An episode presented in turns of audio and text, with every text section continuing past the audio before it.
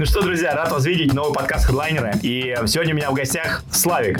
Просто Славик, почему-то мне так все написали. Я вот когда искал ребят в Майами, с кем пообщаться по крипте, по airdropам, по вот всем этим модным темам, мне человек 6 среферировали, все среферили на Славика. И говорят, просто Славик. Я говорю, а что, как Славик, что Славик, вот там какая-то компания, фаундер там и прочее.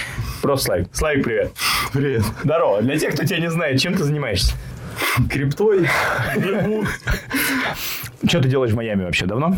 А, ну, вообще, в Майами около года. В Америке года 4.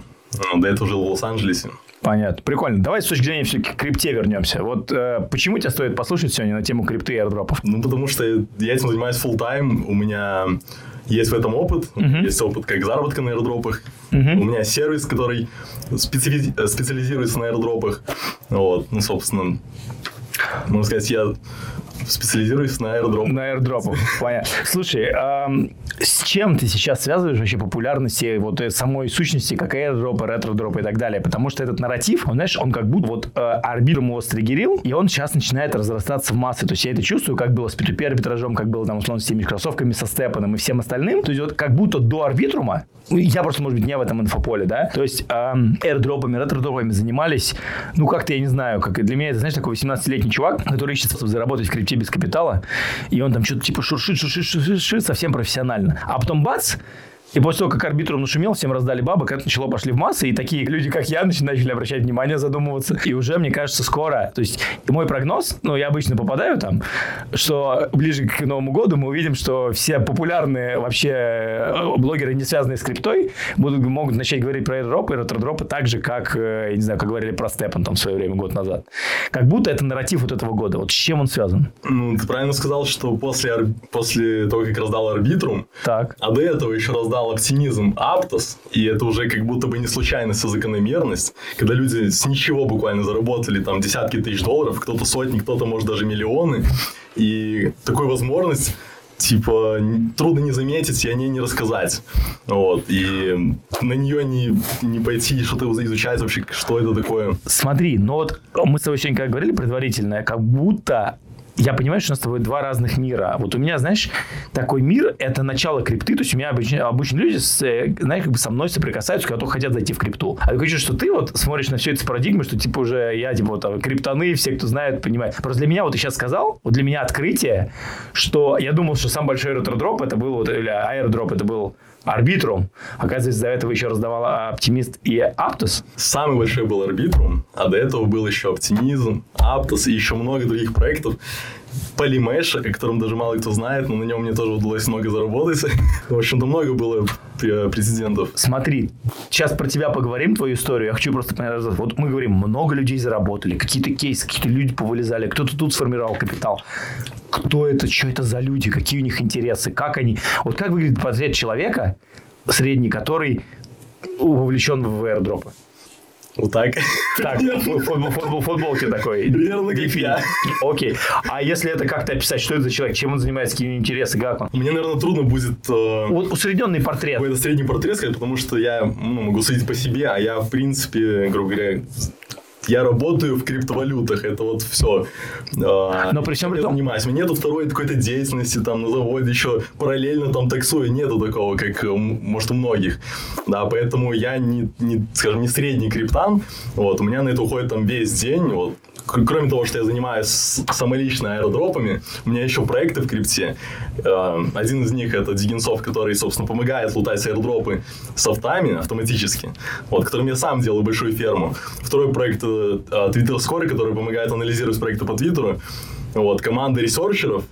а, И, собственно, это вся моя деятельность. Поэтому сказать средний криптан... А кто клиент ваш, у вашего сервиса, который помогает э, лутать airdропы? Ну, скажем, наверное, опять же, более продвинутый э, пользователь э, криптовалют не самого нуля. А что такое более продвинутый? Вот я, например, крипту в своей жизни использую сейчас для одной простой транзакции. Открываю кошелек и гоняю USDT. Зарплаты плачу, получаю выплаты и так далее. А вот что делает более продвинутый криптан? Более продвинутый крипта- криптан пытается э, что-то где-то налутать там, где э, не все об этом знают. Вот даже аирдропы сейчас, хоть они и на слуху, но вот так на улице поспрашивать, э, мало кто об этом знает. Но многие знают Dogecoin зато, и биткоин, наверное, слышали. Вот. А вот то, что, ну, и знают еще трейдинг, да, наверное, там, что можно Ну, как трейдинг, когда простая Когда говоришь, а, спрашиваешь, чем ты занимаешься? Я криптовалютой занимаюсь. Где торгуешь? Первый вопрос. А они А, ну логично, кстати, согласен, да. даже не могут подумать, что я не торгую. Я говорю, нигде я не торгую. Я И тут эррор, да, такой просто. Да, типа, а что ты там делаешь? А Что, что там еще можно делать? То есть люди даже не знают об этом. Вот. Максимум, что они еще слышали там какие-то ICO-шки, вот, что там аирдропы какие-то раздаются людям просто так, ну там за какие-то активности, типа как ранние пользователи. Об этом еще пока э, не так уж э, широко известно. Давай тогда с самого немножко шаг назад. Что такое вообще airdrop? Вот суть, суть airdropа такая, когда они появились изначально. Так немножко экскурс в историю. Аирдропы для нас это... Бабки. Геймчейнджер. Game changer. Геймчейнджер. Для Поясни, многих. почему? Я надеюсь. А, ну, это возможность изменить свою жизнь. Ну, типа, не просто заработать. Просто заработать, ну, можно пойти на работу работать. Можно, ну, много вариантов. А почему люди идут в аирдропы или вообще в крипту? Чтобы изменить свою жизнь. Это как э, лифт, социальный лифт крипта в целом. И аирдропы сейчас это как, наверное, если не одна из лучших, вообще, может, лучшая возможность, которая сейчас есть на данный именно момент э, развития крипты, в которой можно изменить свою жизнь. Сделать game change тот самый. Там заработать для кого-то это 100 тысяч долларов, там 200, 300, 500, миллион долларов. Там ну, вряд ли миллиард заработаешь, но типа миллион долларов можно считать, что это прям game change нормальный для э, ну, 90 там сколько. Да, это для всех нормальный, да. Да. От чего зависит то, сколько ты заработаешь на airdrop ах? 100 тысяч долларов или миллион? От удачи или от, от чего? От мозгов? И от удачи, конечно, и от мозгов, но самое важное от количества аккаунтов. вот это самое. От количества аккаунтов. Количество аккаунтов, да. Ага, ну то есть все равно мы говорим про некий такой хак системы. А, ну, своего рода, да. То есть, это не то, что хак системы, это лазейка в системе, неэффективная система. Можно назвать как угодно, но важный момент, что она выгодна для всех. Как для проектов, так и для нас. Могу пояснить Давай. более детально. В общем, как это работает, что в крипте, в принципе, в, э, в крипту приходят, чтобы заработать. Все вот эти люди, пока еще, да, то есть кто-то пользуется, там, э, пересылает деньги, но возьмем так, что процентов 70 точно приходят, чтобы заработать, и они э, составляют вот этих пользователей, там, составляют активности. И когда, допустим, блокчейн говорит, что у нас там 10 миллионов пользователей, там, или там сколько, ми- 2 миллиона пользователей, столько-то транзакций, такие-то объемы, это повышает valuation, ну, то есть капитализацию данного проекта. Когда токен выйдет на рынок, по вот этим метрикам будут оценивать их фонды, будут оценивать их инвестора и выкупать их токены. Потому что там такой-то valuation, столько-то пользователей, столько-то транзакций в день, а кто их создает? Но, Конечно же, наш мультиаккаунт. но а я тебе к тому получается, что все эти цифры фейк. Ну, в каком-то роде часть цифр однозначно фейк. Насколько, на твой взгляд, в Arbitrum е и в других проектах доля, вот если предположить твое распределение доли реальных таких криптонов, аккаунтов, которые там сами что-то там пытались подцепить, потестить, и фермерских таких продуктов? Ну, мне трудно сказать, я это не анализировал. Ну, на но вскидку. На 50 на 50? вскидку я бы сказал, что больше фейковых. Но важный момент, что именно объемы, крупные объемы, а там, я бы сказал, может быть, как раз-таки 50%, потому что зачастую вот эти вот фейковые транзакции, они с меньшим объемом идут, поэтому именно по количеству пользователей я бы сказал, что больше половины. Может быть, процентов 70 а, это вот, ну, как сибилы их называют, мультиакеры. Окей, смотри, то есть э, по количеству, получается, аккаунтов больше фермеров. Давай так, что такое вообще мульти, мультиакинг? Э, Я понимаю, но вот если простому человеку он такой слышит, то есть как будто airdrop это соединение каких-то криптовых фишек и арбитражных фишек, потому что получается, что если не то, что не в крипте, ты слышишь, блин, надо тут зафармить кошелек MetaMask, прогнать транзакции по каким-то скриптам, совершить обмены, дексы, одни биржи, другие, еще что-то газ какой-то сгорит, а потом еще это муль- на мультиаке ложится, мне еще надо мультиаки, мне надо нафармить прокси, прогреть аккаунты, без, эм, беспалевно пополнить эти кошельки, и ты такой сидишь и думаешь, я не просто не совсем, я искренне хочу понять портрет человека, кто этим будет заниматься, и у меня всплывает, знаешь, вот у меня есть два понимания вот формата. Вот я, например, готов посмотреть как бизнес. Вот я готов сюда положить энное количество денег, знаю, 50-100 тысяч долларов, с полным пониманием, что эти бабки могут сгореть, но если повезет, мы типа там иксанемся. Но с другой стороны, я понимаю, что, наверное, изначально вот мы сейчас даже инвестировали в команду, ребята сами что там собирают на коленках, понимаешь, что какие-то вот эти аккаунты, они там разбираются, они в этих телеграм-группах сидят, в твиттер, вот сутки напролет сидят, что-то изучают, понимают вот эту инфу. Ну, короче, это сложно. Как-то вот я даже, даже не знаю, какие вопросы задать, потому что я, вот я понимаю, что это как будто сложно. Окей, давай Пока мы к этому еще вернемся, давай с твоей историей. Ты вообще давно в крипте? Ну, достаточно давно, получается. С какого года? С 15 года, типа, первый биткоин там по 200 долларов еще покупал. Но тогда еще так глубоко я не погружался в крипту. Но вот тогда прям начал изучать, пережил этот вот булран. Что значит пережил? Заработал? Пережил, ну, не, не очень заработал, скажем так, а, ну, но пережил. Угу. Ну, эмоции. Ну, то есть тебя не, вы, вот не это вымыло. очень важный урок, я бы сказал. Вот просто пережить булран. А ты понимаешь больше свои эмоции после этого. Ты пережил два булрана, 17 -го года и 20 -го. Да, получается, да. Где-то что-то получилось? На втором булране, конечно, получилось побольше. Окей, а в чем заключалась твоя стратегия на булранах? Ты просто покупал монетки в спокойный режим и потом их продавал? Или ты вот также искал какие-то неоптимальности, мультиаки и там э, айдиохи условно э, тоже обу обузил? Оно было смесь, короче, и то, что выросло, там у меня те же битки выросли, ну, достаточно нормально, там, 10 раз, типа, там, может, больше. Вот. э, Эфиры, битки, там еще какие-то арты. И, соответственно, основной упор был тоже на мультиаке уже тогда. На IDO-шки, те же мультяки в этих IDO-шках. А, мультяки, ну вот CoinList очень известная контора, которая выдавала нам деньги просто на каждом сейле на протяжении там двух или полутора лет просто можно было заносить, просто лишь бы занести. Вот, все подряд, и все давало деньги. А, ну и аэродропы в том числе. Как ты первый раз соприкоснулся с аэродропами? Как тебе пришла мысль вот этим заняться и прокатиться? И у тебя же удалось прокатиться, правильно, на них?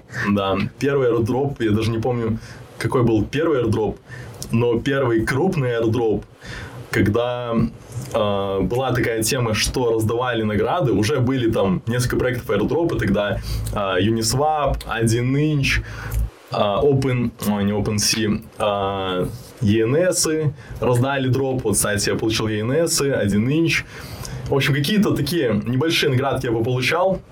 А за что? Вот ты как энтузиаст сидел и тестировал эти сети, там прогонял транзакции, тебе было это искренне интересно? Или ты их получил за то, что у тебя токены просто лежали каких-то монет? Было интересно. Вот ENS домены, я как раз таки тогда его купил просто по приколу. Было интересно, как это вообще работает. Я за него за один получил что-то около 5000 долларов. Я тогда думаю, а если бы я наделал мультиаки? если бы я сделал 100? Почему я не сделал 100? Типа, такая же очевидная идея. Я начал искать вот эти вот э, проекты, которые раздают. Я нашел такой проект, а, он назывался Polymesh, и он тогда раздал очень неплохо. У меня там ну, прям нормальная доля от, всей, от всех мультиаков, которые там вообще были. вот. Ну и, типа, ну, тогда вот прям был первый крупный дроп. Ну, и, соответственно, сейчас дальше этим продолжаю заниматься уже, ну, типа, ну, больше То есть, я правильно понимаю, что ты как в это пришел, и как в это приходит, что что-то где-то делают или по случайности, либо интересу, а дальше упадает какой-то дроп, и ты такой думаешь, ничего себе, а если это масштабировать по количеству аккаунтов, правильно? Начинает вот это приходить. И дальше ты делаешь деньги на том, что ты пытаешься сломать систему. А, тогда это было так. Тогда этого еще не было так популярно, как сейчас. Сейчас можно прийти и посмотреть на уже чужие истории успеха, и уже этого будет хватать для мотивации, чтобы что-то делать. Вот. Тогда мы были, типа, ну, как первый проход. А когда это было? А, ну, это как раз-таки было не так давно, можно сказать, но, наверное, три года или два года назад, ну, когда вот эти, ну, грубо говоря, когда вот ENS раздал, вот, я уже не помню сколько, два, наверное, или три года назад. Ну, то есть, твоя специализация сейчас в крипте – это чисто поиск таких аэродропов. То есть, ты для себя нашел оптимальную модель зарабатывания денег. Это поиск проектов, их э, мульти, мульти, как это правильно сказать, короче. Абьюз. Абьюз, да, на мультиаках и заработок кэша. А, ну, получается так. Именно на данный момент времени. Времени. На какую доходность ты рассчитываешь с точки зрения вот капитала? Не знаю, вот есть у тебя тысяча долларов. Ты какой э, рассчитываешь прирост вот у тебя в голове на тысячу долларов? На каждую тысячу долларов? Ну, иксов 50 э, я где-то так рассматриваю. То есть ты рассматриваешь, что каждая тысяча долларов, вложенная тобой в эти штуки, может дать потенциально 50 иксов? Потенциально может дать 50 иксов, а, если проект раздаст airdrop. Надо учитывать, что кто-то не раздаст airdrop. То есть мы делаем там, допустим, 5 проектов, там 6 проектов, может быть 10 проектов, и может быть половина из них не раздаст airdrop. Вот, но и надо уже на это рассчитывать. Какой-то раздаст крупный airdrop, какой-то мелкий airdrop. Где-то можно, может, кто-то раздаст 10 тысяч, кто-то раздаст тысячу, кто-то раздаст там 300 долларов. И в среднем кто-то вообще не раздаст. Может быть, 50 иксов это, конечно, оптимистично. Ну, по крайней мере, так примерно было на арбитруме, на там 1000 долларов, да, где-то 50 50 тысяч э, в итоге получалось заработать. Вот. Если учесть все эти риски, да, что там еще какой-то проект не раздаст, то, наверное, иксов 20 можно взять так вот. Ага, ну то есть это на капитал, условно. На каждую тысячу долларов ты ожидаешь плюс-минус 20 иксов. Да. А, звучит прикольно. А вот что это, каждый человек может сделать? Ну да. Так это ничего сложного. А вот расскажи по шагам, что нужно делать, чтобы получить airdrop. Ну, универсальная инструкция. Итак, инструкция по шагам. Так. инструкция, как получить airdrop. Так. А, значит, э, есть такие популярные, скажем, критерии, которые, за которые раздают airdropы блокчейны. То есть есть, э, надо понимать, в каком проекте мы хотим налутать airdrop. Либо это проект, либо это блокчейн. Либо это блокчейн первого уровня, либо это блокчейн второго уровня. В чем отличие блокчейна L1, Layer 1 первого уровня и Layer 2? Основное отличие в том, что для блокчейна Layer 2 токен вообще нахер не нужен. Единственное, зачем им нужен токен, это типа фантики, чтобы там было чем голосовать, там что-то такое. Какая-то шляпа, но она тоже выходит на рынок, и эта шляпа набирает миллиарды капитализации. Ну, типа как у арбитрума, оптимизма. Это вот все Layer 2 а, блокчейны. И есть ну, статистика, за что вот они, те же самые арбитрумы и оптимизмы раздавали аирдропы. И сейчас идет такая тенденция, что проекты не раздают просто аирдроп и все, и забывают. Они раздали аирдроп и продолжают еще на каком-то протяжении достаточно долгом да, раздавать аирдропы там через проекты, которые у них там билдятся. А, какие-то квесты делают, как а, в оптимизме это было. В арбитруме, скорее всего, тоже. А, там тоже были квесты, Одиссея, скорее всего, будет также продолжение этих квестов. Ну, в общем, что-то придумают, какие-то активности, за которые дальше будут, э, будут эти раздачи, опять же, чтобы вот эта активность не спала после раздачи аирдропа, а может быть, наоборот, еще и выросла. Что, мол, посмотрите, у нас половина аллокации идет на аирдропы, а мы-то раздали всего 10%, так еще там 40%. Типа, смотрите, куда они пойдут. А вот он, квестик. Что такое квесты в, в проектах, в дропах? Это как? Квесты, ну, это типа, что нужно сделать, чтобы получить какую-то там сраную nft Вот. А это проекты сами ну, говорят? Проекты говорят, проекты придумывают... Э, активность. Активность, Чтобы да. ее дальше фондом. Ну, это уже их стратегия, так. что они там дальше делают. Но самое важное, что происходит, это повышается ликвидность, повышается активность, повышается количество пользователей. Об этих аирдропах все говорят. Бабушка у подъезда говорит, о, там, внучок мой аирдропы налутал. Все знают про этот проект.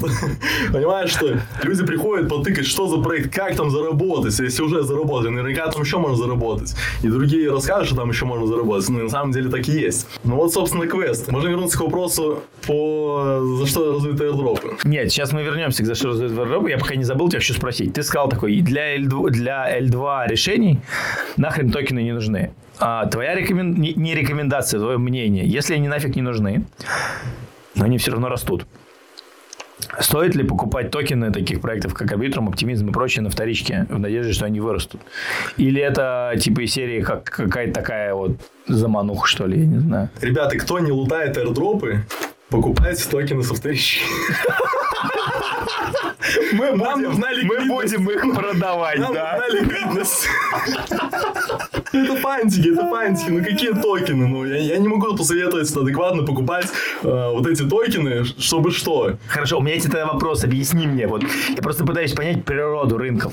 Кто эти люди? Ладно, хрен с ними. Я не могу понять, кто, кто разбирается в аирдропах. Портрет человека, как, вот, как тебя. Вот я тебя встретил, и вот я представляю, вот, сколько таких, вот сколько таких людей, как ты как думаешь, которые аирдропы типа фигачат? Ну, вообще много. Ну, много это сколько? Знаешь, мой дедушка говорил один, два, а дальше много.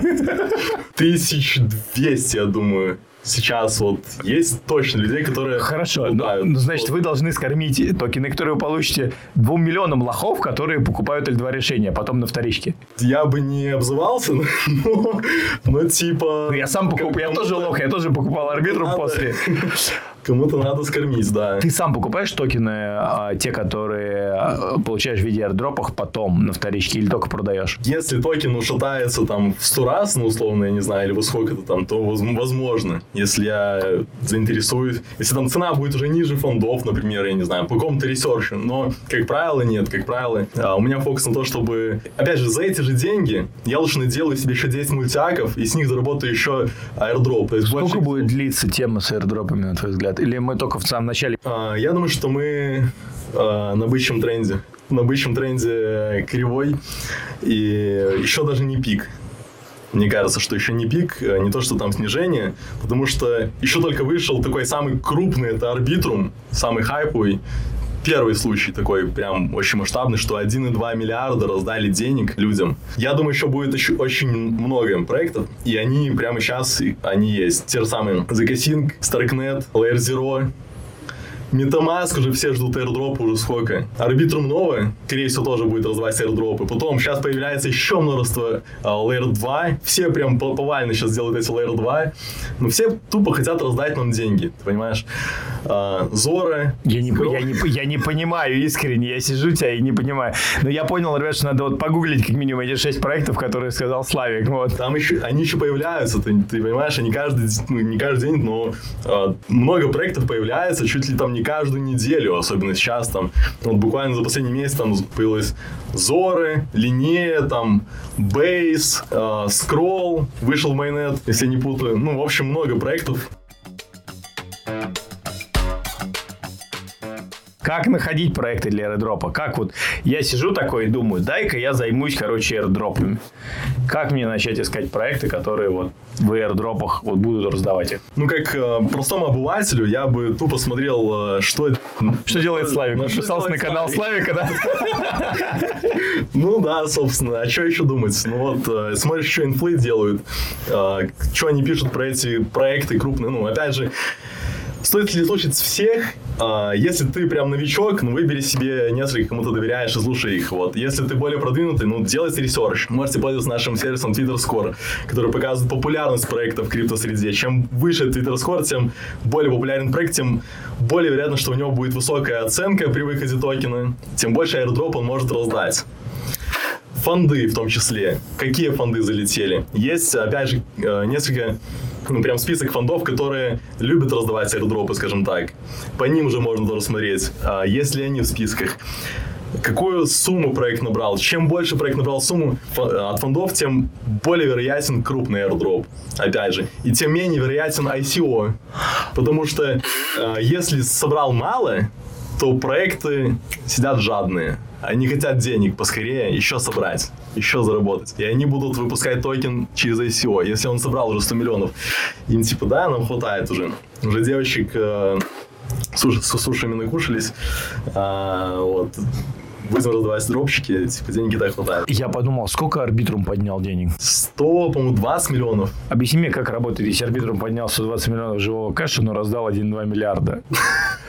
Ты думаешь, они свои деньги раздают? Не, мне они раздают бумажки, токены. Мне сразу вспоминаются фильмы всякие про волков с Уолл-стрит, где просто продают фантики. Ну, то есть, ну как? Они тупо продают фантики, в том-то и суть. Они не раздают деньги эти фантики уже люди покупают, оценивая, сколько штокен стоит. Они смотрят, опа, там есть оптимизм с такой-то э, капитализацией. И сравнивают метрики и думают, о, так арбитр уже лучше. У него тут капитализация должна быть выше. Соответственно, все, что ниже вот этой цены, то недооценено. И начинают покупать вот по вот этой цене. Плюс, может быть, какие-то фонды также помогают, там, маркетмейкеры. Но, в общем, самое важное, чтобы люди поверили в эту цену. И люди хотели скупать по этой цене, оцениваясь там на том же valuation, там количестве пользователей несмотря на то, что там половина мультиакеров, э, но вот пользователи, не, они же не видят, кто там, кто там эти вот э, циферки. Как выбрать инфлюенсера, за которым следить? Ну, наверное, тот, кто показал результат, э, тот, у кого есть репутация, доверие. А что такое репутация в крипте? Это очень размытое понятие. Не, ну, супер интересно. Репутация. А, ну, нужно погрузиться в тему, в первую очередь, там, ну, буквально за месяц, наверное, там, посмотреть с одного, второго, третьего, четвертого, пятого, будет понятно, за кем стоит следить, кто не обманывает, кто не продвигает там какие-то, э, не знаю, там, пирамиды какие-то, ну, то есть, кто не пытается там нажиться просто вот на какой-то вот фигне, то честен со своей аудиторией, я бы сказал так. Товарищ человек, так что такое репутация в крипте? Это честность, ребята.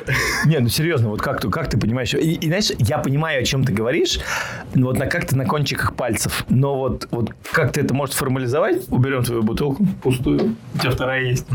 Видите? Это называется мультиакинг. С точки зрения дропов, я когда его рассматривал, конечно, как инвестиции, я понял одну простую вещь. По большому счету, ты делая airdrop, получается, что совершаешь какие-то действия, Э, которые, с одной стороны, вроде как интересны проекту, и если вот эти действия соответствуют тем критериям, по которым проект будет э, искать таких активных пользователей, то тебе, возможно, прилетит airdrop. Да? Появляется все больше сервисов. Есть куча открытых, закрытых каналов, там, где эти скрипты или там эти прогоны, схемы, как не называй, они публикуются. Нет ли такого? Я понимаю, что проектам, с одной стороны, выгодны мультиакинги, но как будто, когда все это, знаешь, попадает в масс-маркет, когда все это можно открыть и посмотреть, это все перестает работать. Или это такой тонкий... Ну, ты знаешь, вот из серии там, там ты там, ты там нафармил там, там 100 тысячаков, условно, мифическая цифра. Ты такой, я Славик прикинул в голове, если бы я нафармил 100 тысячаков, я бы тут не сидел, говорит, я бы уже с Дэном Бонзалио там где-нибудь уже, понимаешь, сидел бы в окружении 100 милых дамочек. Проект такой заходит, смотрит, о, тут схема Славика, значит, по этим критериям мы не будем раздавать. Есть такие риски, потому что, мне кажется, чем это популярнее, тем как будто больше рисков в этом бизнесе или нет? А, конечно. Чем больше конкуренция, тем больше рисков и тем сложнее. Ну, уже, в принципе, сложнее. Зачем ты тогда запускаешь сервис, который помогает лутать ретро-дропы? Ну, в первую очередь, этот сервис я делаю сам для себя. Так. Я сам лутаю. То есть, я тупо набрал программистов, которые делают для меня софты, которыми я лутаю airdropы на сотни аккаунтов. Но не на тысячи, да? Ну, я не буду говорить э, цифры, но, скажем, сотни достаточно.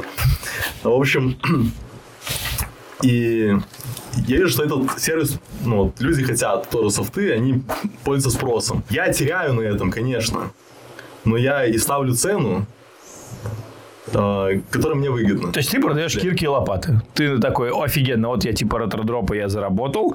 Я, соответственно, со своей стороны уже этот аккаунты фармлю начинаю продавать кирки и лопаты, а с вырученных денег я еще дальше качаю ретродропы. Я, у меня так, та, так, так, такая механика. Да. Хорошо, вот смотри, если рассмотреть это как бизнес, вот я сейчас пока не беру школьника, у меня был там именно отдельный подкаст для школьников, любой чувак там может зайти. Сейчас, может быть, про это тоже поговорим. Вот я как вот предприниматель. Вот не могу, вот у меня такая аудитория предпринимателей, которые ищут возможность инвестирования. Вот мы сегодня буквально разговаривали, и мы же стебемся, мы тогда звоним и говорим, слушай, появилось что-нибудь новое для инвестиций? Говорит, нет, я тебе скажу. А ты, когда у тебя появится, тоже скажи. И сейчас я понимаю, что я вроде бы как бы нащупал какую-то штуку с этих ретродропов с точки зрения инвестиций, и очень хочется это пощупать, потому что риск рываться отношения, оно, конечно, безумное. Ну, то есть, сейчас я к этому подведу мысль. Объясни вот, подтверди мне пока гипотезу. Если я захожу в RotorDrop, предположим, один аккаунт, и, как я понял, от 100 до 200 долларов, правильно обходится один аккаунт примерно? С учетом газа всего остального, то есть, вот именно расходов на один аккаунт. Нет, долларов 20, я бы сказал, 15, 10-20 долларов. И это на комиссию уходит. На комиссию уходит. На комиссию уходит. У меня было два гостя, один мне говорил 160 долларов, другой 160 долларов. Ну, может, они так фармят, я не знаю, как они фармят. А, я лично... Я Куда? Славик? По 15 долларов на аккаунт. Славик, куда нести капусту? Подожди, ты хочешь сказать, что у меня сейчас мир просто переворачивается, что один аккаунт, надо подкасты выпускать в нужной последовательности. Подожди, ну то есть реально на газ невозвратных уходит 20 баксов в среднем на один дроп? Конечно. Если ты тратишь 100 долларов на газ... Я, мне два, у меня было два гостя. Я сейчас э, э, всю математику считаю, исходя из 160 долларов на один акт. Я лошара, чуваки. Просто я сейчас, короче, лох. У меня ликвидности 200 долларов. 200 долларов ликвидность, на которые я не что то, такое что... ликвидность? Нет, я тебе не про газ, я тебе говорю, вот на один аккаунт сколько, сколько уходит, сколько денег нужно положить, чтобы один аккаунт зафармить? Кидаешь 200 долларов, вот, да. их крутишь. Их крутишь, да. В итоге там 5 проектов съедают, возьмем 100 долларов, 5 проектов. 100 долларов еще остается. Твои деньги, они на аккаунт, можешь их вывести. Ну, например, так вот для математики простой. То есть ты берешь один ак. Сейчас, ребят, пошло сложно, но здесь бабки. Здесь, здесь сейчас зарыты бабки. Сейчас, Славик, мы сейчас его э, попробуем что-то достать.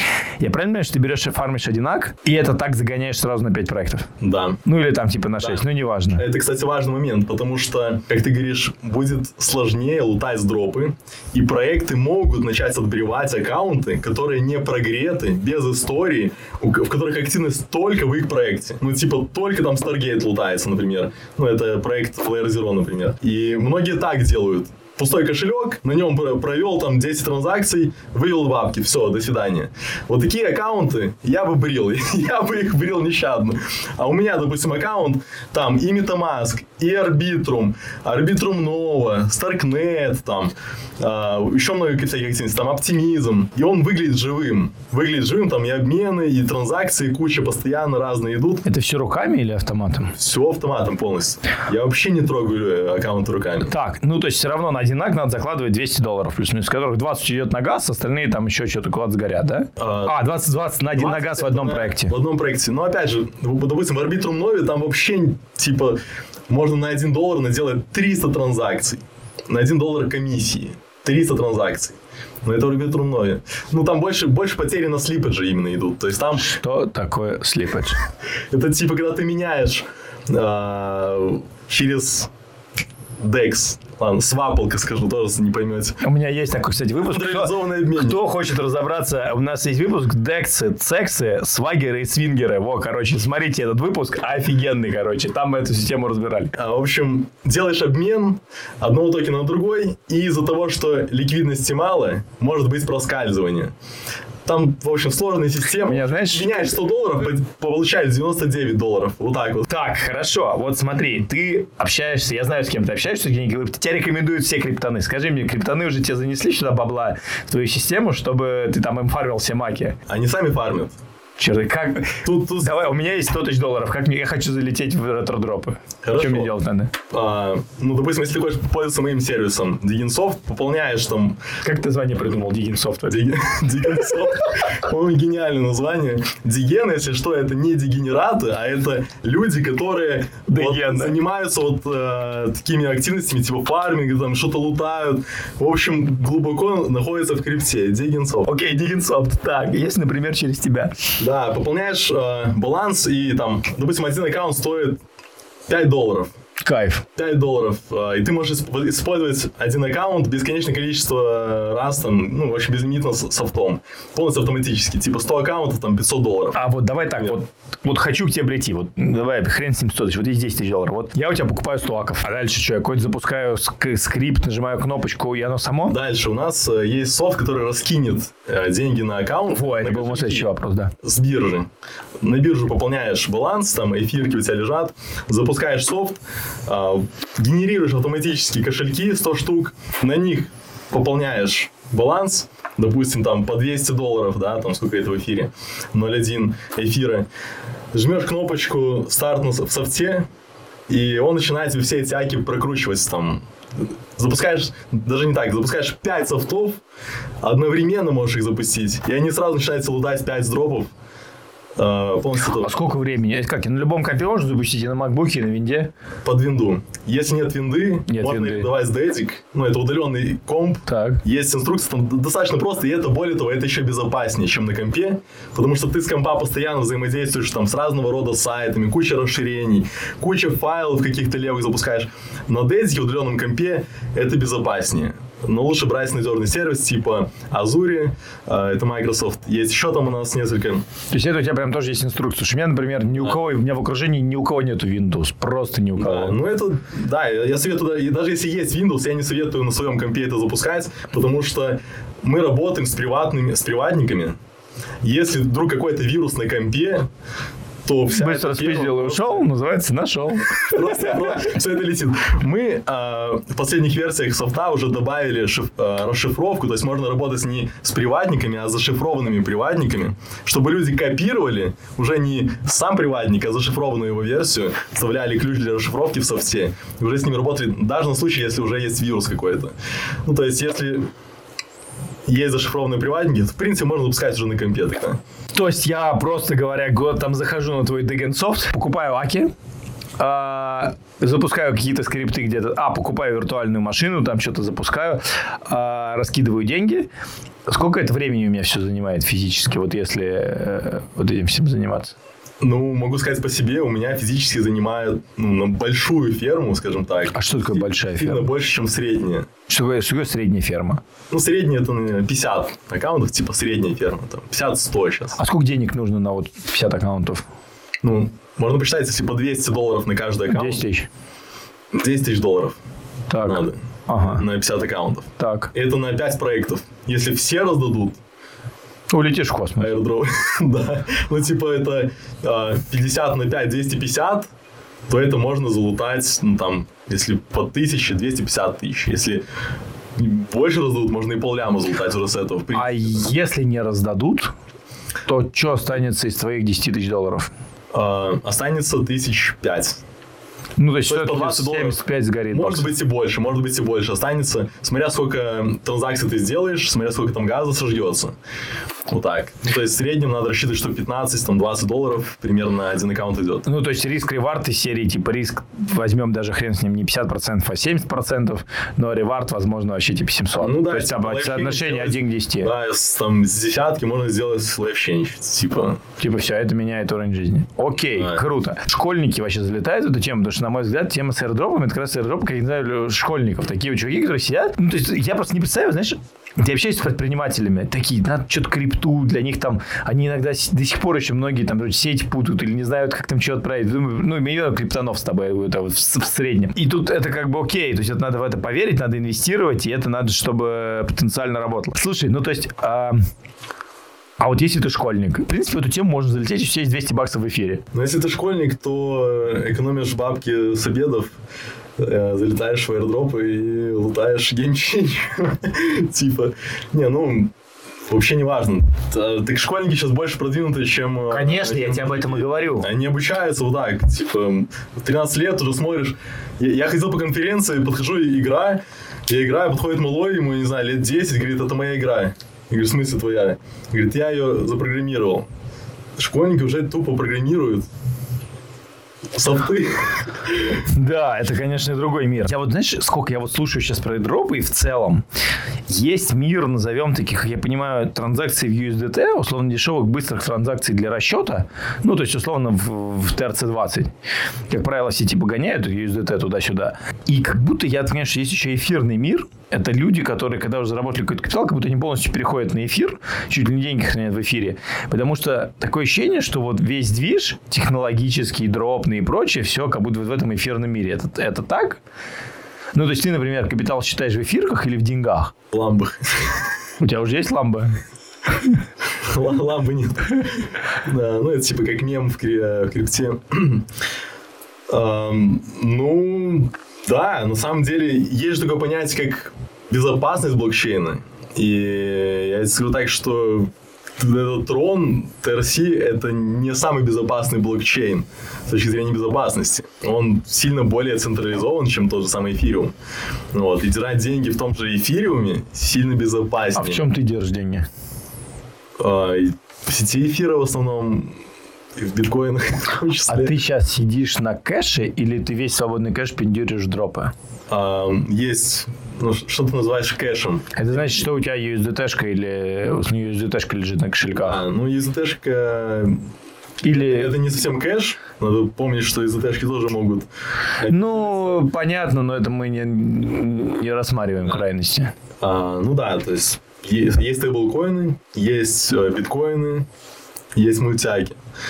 Ну, как-то так. А почему ты все не грузишь в мультяки? Потому что, опять же, мы не можем все грузить. Надо распределять риски. А если мою ферму уведут? А если какой-то вирус? И такое случается. И нельзя всегда тотально э, думать, что ты обезопасен от этого. Вплоть до того, что завтра взломают какой-нибудь протокол, с которым мы взаимодействуем. Руками, софтами, неважно. И уведут все деньги, которые, с которыми, те, кто взаимодействовал с этими протоколами. Рисков достаточно много в этом тоже. Вот. Ну и много случаев, конечно, уводят еще и вирусами какими-то. Как не нарваться на скам базовые принципы, в, когда ты хочешь заняться airdropами? Как не потерять бабки? Если ты и так по умолчанию закапываешь деньги, сжигая их на газ и даря их Виталику, условно говоря. Ну, это вообще большая тема, на, на самом деле, как не нарваться на скам. Но я бы просто советовал несколько правил. Первое – это использовать MacBook.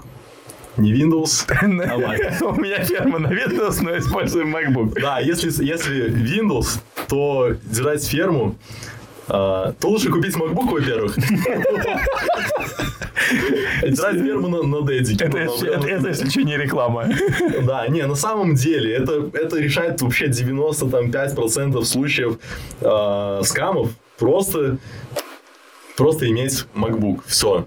Ну, MacBook, iMac, там, Mac Studio, я имею в виду Macintosh. Нужно под них сделать вирус, там 90% случаев ну, сложнее, в общем, сильно. А, иметь парольник, куда ты заносишь пароли, разные пароли. Вот это важная штука. Что такое парольник? Парольник, а как у тебя это организовано? А, есть специальный парольник, у меня называется KeePass X, что-то такое, KeePass. И он с открытым сходным кодом, а, он генерирует пароли, то есть у меня, я не знаю ни одного своего пароля, если что. От кошельков? Вообще не знаю никаких паролей. У меня все пароли хранятся либо в э, клауде, в iCloud, либо в парольнике. То есть я тупо генерирую там кнопочкой, он там генерируется такой вот э, непонятно какой, там с разными спецсимволами. Э, вот я его копирую, вставляю, все, закрываю программу. Ну, типа вот так. И оно все у меня там хранится. На твой взгляд, с точки зрения самих парольников, это безопасно держать деньги в, в парольниках? Как будто ты держишь все пароли в одном месте под одним паролем. Вот звучит это так. Да, то есть надо знать только один пароль, его помнить. Все остальные вообще, надо, вообще можно забыть. Окей, хочу вернуться к теме, которую ты стебал про мультиаки. Ну, ты как бы стебешь, э, смеешься каждый раз про мультиаки, мультиаки. А вот с точки зрения, например, покупки этих хаков и запуска этих скриптов и запуска этих виртуальных машин, то есть получается, что ты покупаешь дедик, выделенную там виртуальную машину, на ней запускаешь какой-то софт для мультиакинга, потом те же прокси надо на каждый еще оформить, на каждый, на каждый... Нет, или, А, или здесь получается, так как никто прокси глобально не видит, всем пофигу, да? Дело в том, что мы обращаемся с блокчейнами, мы лутаем деньги в блокчейнах в первую очередь, потому что они, как правило, раздают, во-первых, аирдропы, во-вторых, у них капитализация большая, и в-третьих, мы примерно знаем, за что там лутать можно. Мы обращаемся к RPC-нодам, так называемым. Это провайдер, который получает наши данные, включая там IP, там, э, ну и дальше отправляет уже в блокчейн. Так вот, эти вот RPC, они децентрализованные в большинстве случаев. И я могу даже свой поставить, свой RPC. И, в принципе, каждый может свою создать там. Еще раз, что такое RPC? Это такой провайдер, который получает от нас э, подписанную транзакцию и отправляет ее дальше в блокчейн. Так, окей. Вот. И только он получает наш IP. Поэтому э, ну, понятно. Поэтому все, за IP понятно. Тут, э, не банят, типа, их никто не просмотрит. Но все эмулируется уникальное железо на уровне э, антидетект браузеров. Опять, Или вы вообще не используете антидетект браузеры в этой схеме? Если мы лутаем блокчейны, то тут антидетект браузеры не нужны.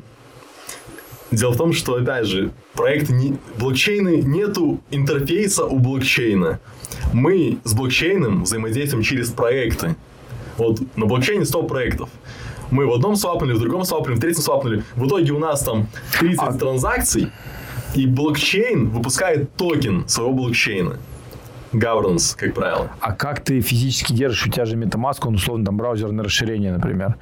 Оно же у тебя как бы один на MetaMask, одно, один, один комп, а нет? Ну, мы же лутаем софтами, правильно? Так. И там не нужны MetaMask. Там просто нужен файл с приватниками, расшифрованными. А, который загружается в блокчейн. Который загружается, который загружается в софт. Ебать. И этот софт понял. уже взаимодействует с блокчейном. И он уже, да, взаимодействует. Там нет никакого интерфейса. Ругаюсь. Пиздец, блядь. На самом деле все максимально просто. Оно вообще максимально просто, это надо дойти. Я просто понимаю, ну то есть, вот эти то есть вещи, видишь, у меня какая просто миссия. Мне, во-первых, это, сука, самому интересно, потому что я вот, честно, Я не заработал бабок ни на первом булране, ни на втором. Я на втором булране еще вылезал из жопы. У меня мимо... Я не заработал бабок никогда в России была тема с, IPO, с pre-IPO, IPO. Ни на IDO-хах нигде не прокатился. И я, у меня сейчас запрос, почему я все делаю, потому что я хочу прокатиться, сука, на следующем булране. Я ищу любые возможности попытаться это сделать. И пытаюсь разбираться. Просто говорю, вот вещи, вот ты говоришь, я чувак, ай, предприниматель, айтишник, я всю жизнь пишу мобильные прилы, команды делаю продукты, понимаешь? Я, мне, блин, нужно до всей этой темы допирать. То есть, а возьми человека, который вообще там от IT чуть-чуть далек как до этого? И я понимаю, что сейчас на сцену выходят такие ребята, как ты, вот молодые, которые там, условно, там в свое время в Майнкрафте где-то еще что-то майнили, фармили, там еще что-то набивали. Это, знаешь, это сейчас такое смешение идет эпох. Я просто уверен, что мы опять увидим на следующем Булране кучу юных криптомиллионеров и, и, и, и все. По факту так и будет. Ебанешься. Сорян, меня даже проперло. Где деньги в крипте? Сейчас бы я назвал, типа, булран, булран аирдропов. Вот, такая движуха. Сейчас, ну, на этот тренд проекты не хотят выходить через ICO. Вот такой тренд, что проекты не хотят, крупные проекты. Выходит всякая шляпа, типа как недавно было там неоны, сейчас там э, Chain Flip, скорее всего, так, та же шляпа. Реально крупные проекты, ну, у них уже хватает денег, я уже сказал, поэтому они еще, сейчас еще вопрос с регуляцией, вот к, к вопросу вообще, почему проекты раздают аирдропы. Потому что у них проблема с регуляцией. Если они продают свои токены и могут сказать, это ценная бумага, давай нам штраф, больше, чем ты там заработал. Проект, ну а... А как, на биржу, если выйдешь, у тебя никого нету, понятно, то все беда, нет аудитории, будет один маркетмейкинг, да? И все, ну понятно. Другого инструмента для проектов, получается, не осталось. То есть проектам надо раздать. Надо как-то, да не деньги, им надо, надо как-то как пользователей токены. найти своих, да. Надо как-то раздать токены, чтобы это было децентрализовано. Вот в чем прикол. Мы же в, крип... Ты веришь Мы концепт... же в децентрализованном мире. Ты веришь вообще в концепт децентрализации? Да, не тотальный, но, по крайней мере, децентрализация работает. В первую очередь, это технология, которая нам создает децентрализацию, да.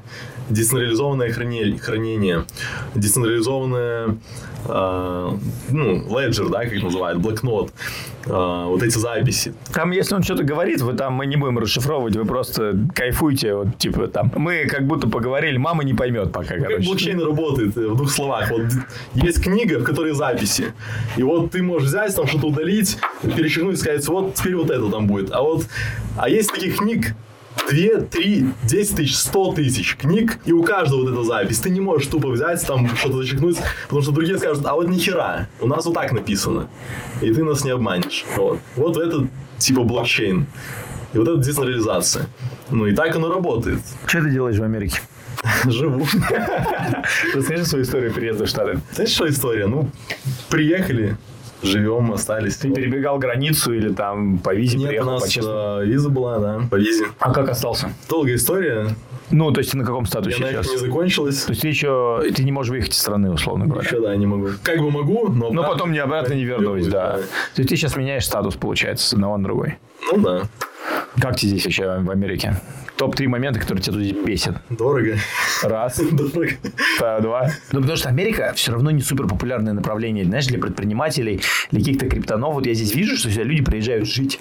Вот если ты где-то бабок нарубил, вот если мы берем Майами, и ты приезжаешь в Майами, тут покупаешь дом за кэш. Вот я вчера был там у человека, да, не будем называть его. Я приехал, там дом миллионов за 5, за 6. Там, там Роллс стоит, Бентайга стоит, Гольф-кар стоит. Все как надо, понимаешь?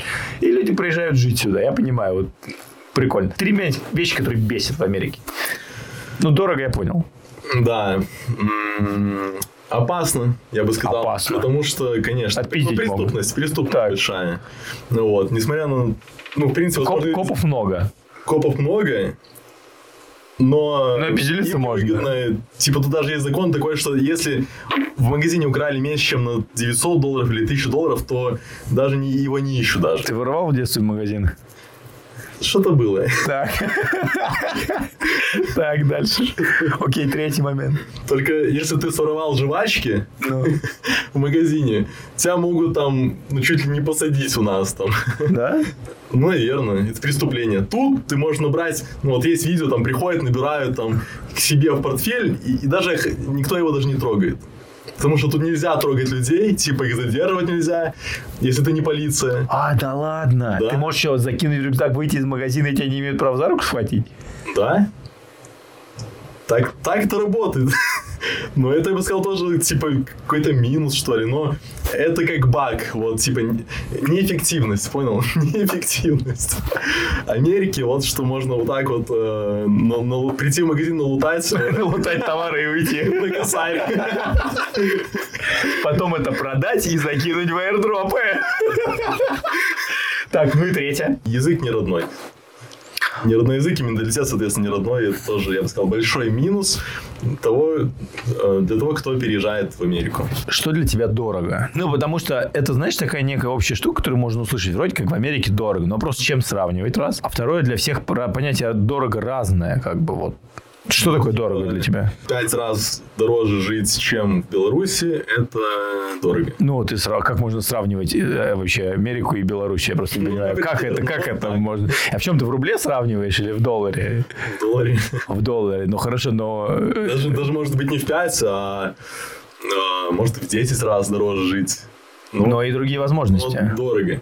Ну, другие возможности, соответственно, да. Почему Майами? Вариантов не так-то много, учитывая мои запросы по то, что я работаю с СНГ, разница по времени минимальная Майами, Нью-Йорк из крупных городов, 7 часов. 7 часов. Дальше там 10 часов я жил в ЛА, сложно. Первый момент. Второй момент. Тут, типа, второй город в мире по крипте. Майами? Вот, Серьезно? Да, типа Дубай, после Да. Дубая, там, ну, или третий какой-то вот. Да, я так Вот. понимаю, все мошенники типа сидят в Дубае, а все нормальные пацаны в Майами. Потому что если Ну, ты будешь мошенничать в наверное. Майами, тебя просто посадят быстро на кол, как бы, я так Ну, понимаю. наверное, да. Так. Почему еще Майами? Ну, тепло, море. А что значит второй город по крипте? Я, мне супер сложно найти криптонов. Вот таких, типа, как ты. Здесь проходят конференции. Здесь э, многие занимаются криптой. Что значит в Америке заниматься криптой? Для американца это работать в криптовалютах. Ну, то, это то есть не то, что для нас там airdrop лутать, а это что ты работаешь, получаешь зарплату, ты программист там или ты маркетолог, там чем занимаешься. Прикольно. Не знаю, не уверен, кстати, что многие именно в Майами вот из этих, ну, по крайней мере, конференции тут проходят, много такого криптодвижа, и они сюда тоже приезжают. Возможно, поэтому здесь будет их больше, чем в том же самом Лос-Анджелесе, потому что в Лос-Анджелесе я жил, и за три года там я не видел много конференций. А, Там у нас собиралась маленькая группа людей, которые а, обсуждали какие-то криптопирамиды, вот что-то такое, на таком уровне. А что такое криптопирамиды? Я вот чаще все слышу, криптопирамиды, это я просто как-то не касаюсь, они не бывают в моей инфополе. Я только, знаешь, однажды видел, я могу привести пример криптопирамиды. Я, кстати, туда 500 долларов положил просто потестовать чисто. Э, эм, И мы сейчас делаем проект аналогичный, но э, не знаю, я тебе сейчас расскажу или... Да, хер с ним рассказываем. Короче, Дикси какая-то фигня с точки зрения... Да, что рассказываем, как есть. Короче, а, ребята придумали проект Дикси с точки зрения кредитования игроков в казино. Вот, знаешь, как я понял, что это пирамида? Хрен с ним там реферальные программы, вообще хрен с ним все.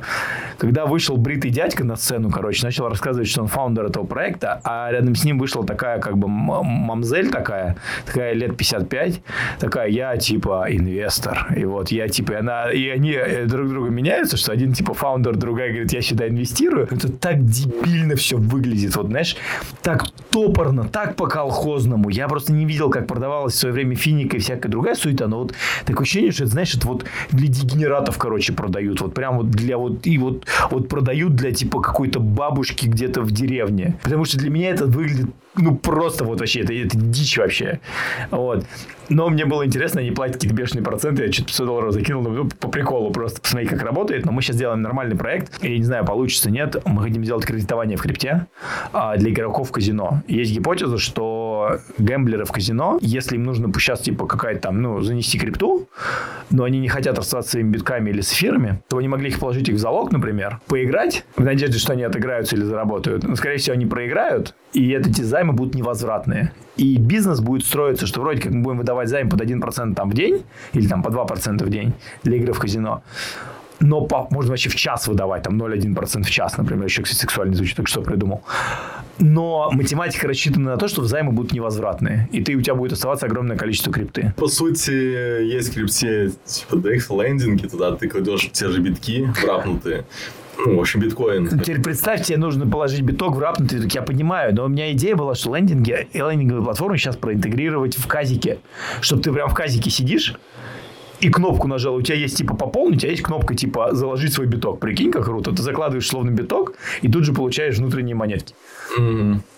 Ну, это вот сейчас чуть вот и, это меня просто вдохновило криптопирамида на создание такого проекта, потому что его можно сделать нормально. И никого его не продавать, никого не предлагать, просто свою ликвидность туда загрузить. И там, если тебя не хакнут, будет работать. Вот такая штука. Ну, вот видишь, у меня запрос сейчас на какие-то бизнесовые темы в крипте, чтобы вот что-то найти, что будет генерировать cashflow. Вот я не думал, вот как бы ты построил в э, своих airdrop ах сейчас, у тебя же, понимаешь, что вот этот сервис, Degen Славик, нет, DegenSoft. DegenSoft, вообще не Degen Славик. А, DegenSoft, он же это тоже направлен на генерацию некого cashflow, на, на вот продажи этих хаков и всем остальном. Ну, это тоже как бизнес получается. Я продаю аккаунты, но есть cashflow, соответственно. А это, это сейчас единственный source ов э, cashflow для тебя, источник э, cashflow сейчас для тебя. То есть, условно, ты холдишь деньги в битке, холдишь деньги там в эфире, где-то в стейблкоинах, инвестируешь в ретродроп, а активный доход в крипте у тебя какой-то есть сейчас? Ну, вот типа как вот DegenSoft что-то продает. А у меня активный доход в крипте где-то там раза два-три в год. Так, возьмем. Ну, Типа, когда airdrop ы раздают, ну, типа, то большой доход в крипте. Ну, вот такая. Остальное время как ты живешь, на какие доходы? Ну, у меня есть Накопление? накопление. То есть ты тратишь какое-то количество накоплений. Ну, получается так. Ну, и есть, опять же, cash flow тоже, который мне покрывает какие-то расходы, по крайней мере, на там разработку софтов. Есть у нас закрытое сообщество в том числе. Там тоже с доступом к софту. Слушай, а расскажи вот такой момент очень интересный. Я просто никогда не жил в парадигме жизни на накопления. Вот я вот сколько себя помню, я всегда, ну, если возьмем там активный возраст предпринимательства, я с 2009 года уже, ну, как бы активно зарабатывал, да, я зарабатывал еще ну, раньше. И у меня всегда был какой-то, хочешь не хочешь, но у меня всегда, я всегда находил, где заработать бабки, какой-то cash flow, что-то еще. А вот как ты бюджетируешь вообще свои, вот, не знаю, вот у тебя, типа, там, заработал на меня 100 тысяч долларов. Ты такой понимаешь, ну окей, типа, до следующего airdrop у меня там, там типа, полгода, да? Я там, ну, буду в месяц тратить там по 5 тысяч. А ты вот как, как это выглядит у тебя, вот именно жизнь на накопления? Но это своего рода тоже инвестиции. Вот, как там биткоины лежат, и они растут, если рынок растущий. Также и в мультяке это тоже рассматриваю как инвестиции. Вот у меня там заинвестировано столько-то. Я ожидаю, что вот это мне принесет там какой-то доход. Но в крипте надо привыкать в крипте э, к тому, что тебе нужно придется жить на накопление, когда на рынке жопа. Вот. Когда у тебя нету идей постоянно, есть, есть же разные фазы рынка в крипте, когда все растет, хайп, там все раздает деньги, и а, ICO-шки иксуют, аирдропы тоже раздаются более э, часто, еще какие-то темки там. А есть период, что все жопа, все только падает, все скамится, ничего не растет, ничего не раздается, полная апатия. Тебе, тебе нужно иметь в любом случае какие-то накопления. И если ты только этим занимаешься, то рассчитывать, э, что постоянно будет доход, типа не приходится. У меня, как у автора канала э, с аудиторией, понятно, что есть какой-то там доход, вот, там, с закрытого канала, с э, продажей софтов в том числе, еще какие-то сервисов, там, может, Twitter Score будем монетизировать. Ну, и опять же, за этим стоит тоже большое количество действий, да, большое количество работы. Надо понимать, но это для меня уже работа, да, то есть я не просто там занимаюсь криптой, это все, это моя работа. Расскажи про Твиттер немножко, потому что для меня вообще отдельный мир. Я знаю, что с, с точки зрения русскоязычного мира мало кто как-то успешно залетает в Твиттер. Но, когда мы говорим про крипту, чаще всего я слышу два мифи- мифических слова. Заклинания Твиттер и Дискорд. Вот два таких слова. Если взять опыт предыдущих проектов, я так понимаю, что большого количества, то там в Твиттере какой-то свой... Вот, короче, расскажи, как работает Твиттер, потому что как будто там какой-то свой движ. Там свои какие-то инфлюенсеры, свои герои, свои механики работы. Вот как ты понимаешь Твиттер? Что это такое для крипты? Для крипты это, ну, в первую очередь для меня это метрика, по Метрика которой я чего? анализирую проекты по подпискам, кто подписан на аккаунт, там, количество подписчиков. Ну, в первую очередь, это не количество, а качество именно подписчиков. Вот есть проект, его нужно проанализировать. Ты смотришь, кто занес деньги, а, какие инвестора, сколько они занесли, там, фаундеры и так далее. Также ты смотришь на Твиттер, на сколько, сколько там подписчиков, кто эти подписчики, а кто-то подписан ли на этот Твиттер а, популярные люди из крипты. Или там просто ботов нагнали, там хомяков, я не знаю, на какие-то акции, там э, розыгрыши и так далее. И мы как раз-таки анализируем, вот мой сервис Twitter Score, а он анализирует именно качество подписчиков, именно по крипте так уж сложилось исторически, наверное, что именно в Твиттере все криптоны сидят, все криптопроекты, фаундеры проектов, там, э, инвестора, фонды, люди, которые работают в фондах и так далее. В общем, все, что связано с криптой, все эти аккаунты в Твиттере, и они подписываются. Если э, аккаунт популярный среди именно крип, э, крип, криптонов, те, кто там работает в криптовалютах, э, фондов, фаундеров проектов, самих проектов, то это опять же метрика который показывает, что да, проект популярный в крипте. Ты сидишь в Твиттере? Нет. Сука. Я Твиттер не Так отвечают все, короче, русскоязычные ребята, с кем они все рассказывают, как это работает на вопрос. Опять же, Хорошо, очень для меня ты, это метрика. Ты, ты фолловишь кого-то или нет? Вообще, или ты вообще не открываешь Твиттер в телефоне? Я фолловлю. Ну, не открываю. Не, я открываю редко. У всех все одинаково. Вот я правда, я говорю, это другой мир. Вот сто процентов надо делать подкаст на английском языке и приглашать англоязычных э, всяких вот чуваков из блокчейна, чтобы понять, как это работает. Такое ощущение, что если брать подкасты на английском, то это будешь где-то на чуть так, на, вот, на фут впереди, как говорят, на feet. Но мы по Твиттеру отслеживаем новости по проектам. Все апдейты появляются в Твиттере. У меня есть в команде человек, который следит за этими твиттерами и смотрит все обновления по этим проектам и делает апдейты по ним. Что там происходит, там какие активности и так далее. Вот. Мы вот так, собственно, его используем. Давай вернемся к Америке. С точки зрения Америки, что тебе, что тебе здесь нравится, что ты решил даже тут остаться? И пожертвовать там определенной свободой, не выездом из Штатов и так далее. Амазон. Доставка любого товара, вообще, вообще любого, завтра. Так. Тут есть все, абсолютно все. Вот это прям очень сильно подкупает, что ты можешь э, заказать не просто там какой-то товар, а ты ты всех товаров можешь выбрать там еще из десятков, типа, выбрать лучшее, и еще завтра доставят. И если что-то появляется новое, даже те же новые айфоны появляются в Америке. Там на завтра взял, купил. То есть, как будто ты типа на вершине тренда, типа вот прям вот. Ну да. Прям на острие ножа. Да. А, безопасность. Безопасность э, в плане того, что к тебе домой не придут, я могу там свободно рассказывать, там, сколько я заработал, что я делаю, что я занимаюсь криптовалютами, и ко мне не ждать завтра, что ко мне придут, вламывать дверь, э, ну или там что-то еще с паяльниками и мою крипту вымогать. Вот. Ну, вот в этом плане безопасность. Сколько ты без паяльника в жопе заработал на airdropах к текущему моменту? Ну, больше, чем полмиллиона долларов. Кайф. И какую часть вложил обратно в дропы? Ну, половину. Половину. Кайф. Вот это называется full commitment. Зачем ты... Зачем ты пришел сегодня на подкаст? Рассказать, поделиться. Зачем? За, за, кайфануть. Кайфануть? Ну, зачем, а, хорошо, зачем тебе это надо? Зачем вот это такое? Типа, зачем делиться, если, с одной стороны, вроде как бы то, что ты делаешь, и вроде бабки зарабатываешь как раз-таки, пока никто не знает. Как, знаешь, когда, когда бабушка начинает говорить про биткоин, надо продавать. Когда, когда на хедлайнерах начинает говорить про дропы, тема уже не работает.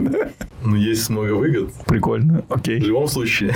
Ты видишь... Так, ты понимаешь, э, об этом, это, об этом невозможно не узнать. То есть, если не я расскажу, кто-то другой расскажет. Кайф. То есть, ну, вот такой подход. Типа, я когда делал, я вот делал первое видео про то, как используются антидетект браузеры в коин-листах, мне писали с угрозами, удали видео, писали на это видео жалобы, мол, удали, это инфо. Свои ребята, типа, э, и криптоны, кто зарабатывает да, это. Те, кто чуть в теме.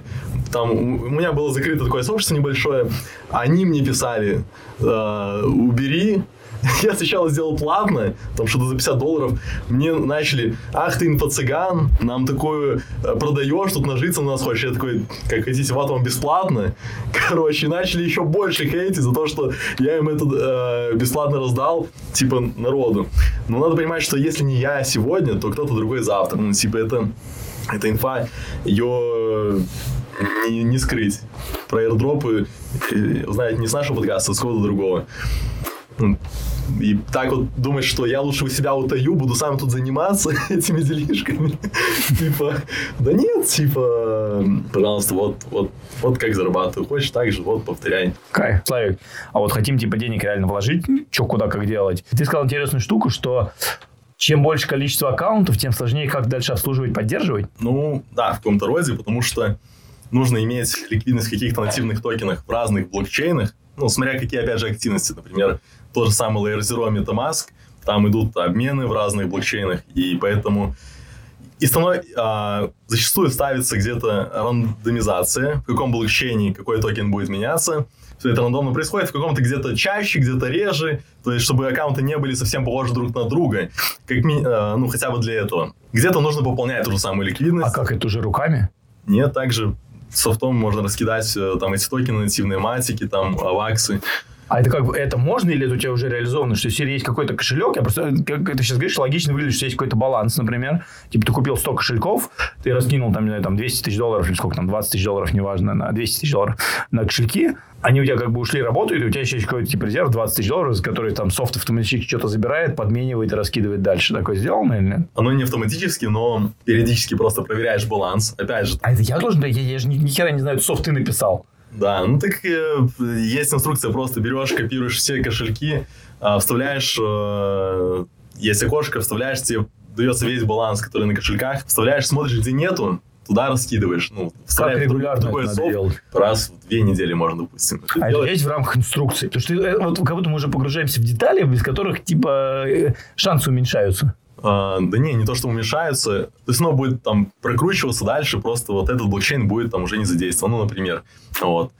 А, не будет хватать токенов на комиссию. Что еще касается обслуживания? Это, а, допустим, посмотреть, есть таблицы. Опять же, автоматически можно получить таблицу по всем твоим аккаунтам, какие были прогнаны транзакции, какой объем, какое количество транзакций, вот, какой там баланс, сколько там взаимодействий, сколько недель, месяцев там и так далее. И можно докручивать самые менее прокрученные аккаунты, скажем так.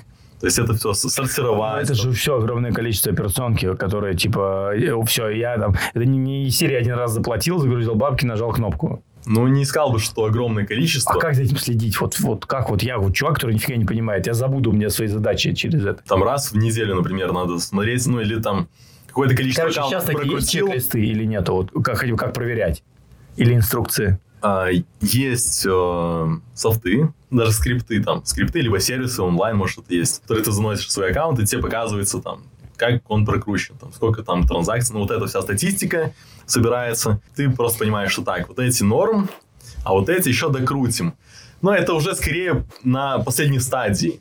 На последней стадии, когда ты уже все прокрутил, все открутил, и ты еще хочешь еще раз проверить, а все ли открутилось, везде ли хватило газа. Может быть, оказаться так, что просто из-за рандомизации в каком-то проекте на каком-то кошельке, там, на каком-то проценте кошельков а, именно в одном блокчейне было больше транзакций, поэтому больше съело газа. Хорошо, вот если рассматривать это как инвестицию такую относительно пассивную, ну там и раз в две недели там нанимаешь человека или там кого-то там, или сам разбираешься, чтобы это дело мониторить, какое количество кошельков ты рекомендуешь? Ну вот вот, например. Или это надо денег Нет, это, это можно, в принципе, любое количество кошельков.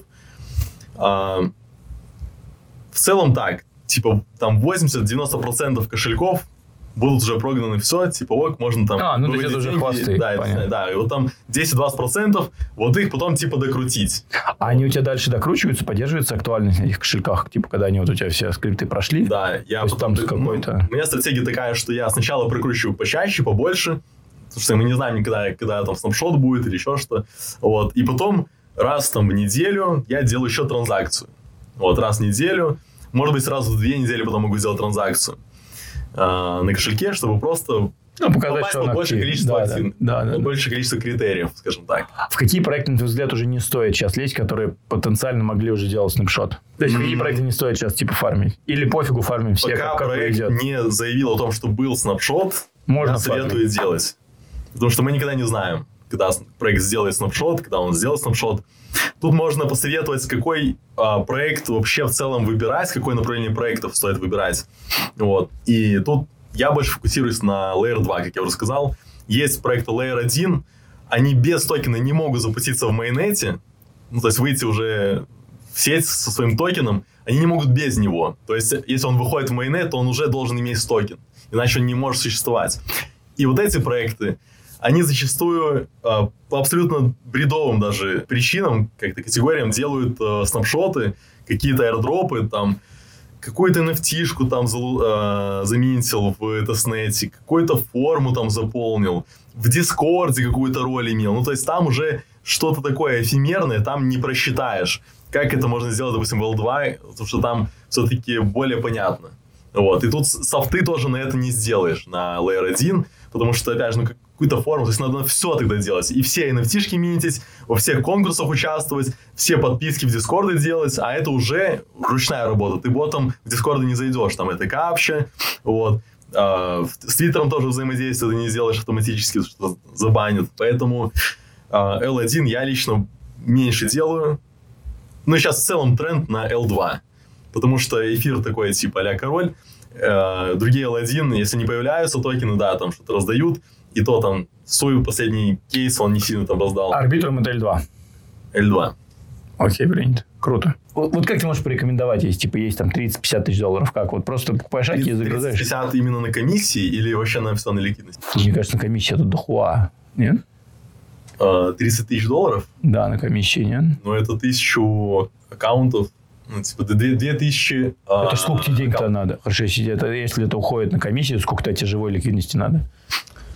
200 тысяч, не знаю. Ага, ну то есть при типа. Не, ну, даже не. Ну, один к, к 8. Если мы, если мы учитываем, что половина уйдет на комиссии, ну, 200 долларов закинули, 100 долларов ушло на 5 проектов, то это на 60 тысяч долларов у тебя уйдет 30 тысяч, на 100 тысяч долларов у тебя, у тебя уйдет 50. Ну, вот так как-то. Ну, то есть, если мы берем полтинник, то там 25 идет на комиссию, 25 на ликвидность. Я понял. Это нормальная рабочая сумма, на твой взгляд? Типа, имеет смысл залетать на такие деньги? Или, или это мало, или Конечно, это много? Ну, ну, э, ну, тебе интересна эта сумма, то да. То есть для каждого свое кто-то там тысячу долларов лутает на... Ну, понятно, 5. да, да, да. Вот. Кто, кто-то, я не знаю, делает ли миллионами долларов. Типа. Ну, вряд ли, наверное. Вот. Хер его знает. Ну, понятно. Ну, то есть для каждого свой, э, своя интересная сумма, типа. Тебе сейчас сколько лет? 28. Ты встретил себя 10 лет назад, 18 лет тебя, у тебя 40 секунд. Время тикает. Будешь себе что-то говорить или молчать? Говорить? Ну да, ты уже 7 секунд пропустил. Все будет охеренно. Все? Быть собой. Так. И кайфуй. И кайфуй. Короче, Славик уложился в 7 секунд. Короче, э, давай, что мы делаем? Раз у нас, ребят, слушай, выпуск сегодня про airdropы, мы решили заэрдропить с этого выпуска. Это вообще офигенно. Мы заэрдропим баланс на 5 аккаунтов у Славика, правильно? На 200 долларов? На 200 долларов на внутренний баланс. Э, там от, от 20 до 40 аккаунтов, да. Офигенно. Короче, три аккаунта с 200 э, долларами на балансе. Разыгрываем такую историю. Для этого нужно все очень просто сделать. Написать три ключевых вывода, которые вы узнали из этого видео в комментариях. И мы рандомно среди всех этих людей, среди всех этих комментариев выберем трех человек и, совет свяжемся и подарим вам вот эту штуку. Участвуйте. Мне кажется, очень крутая полезная инфа от Славика. Ну все, кайф. Друзья, мы закончили. Занимайтесь тем, что вы любите, потому что то, что можете сделать вы, не сделает никто.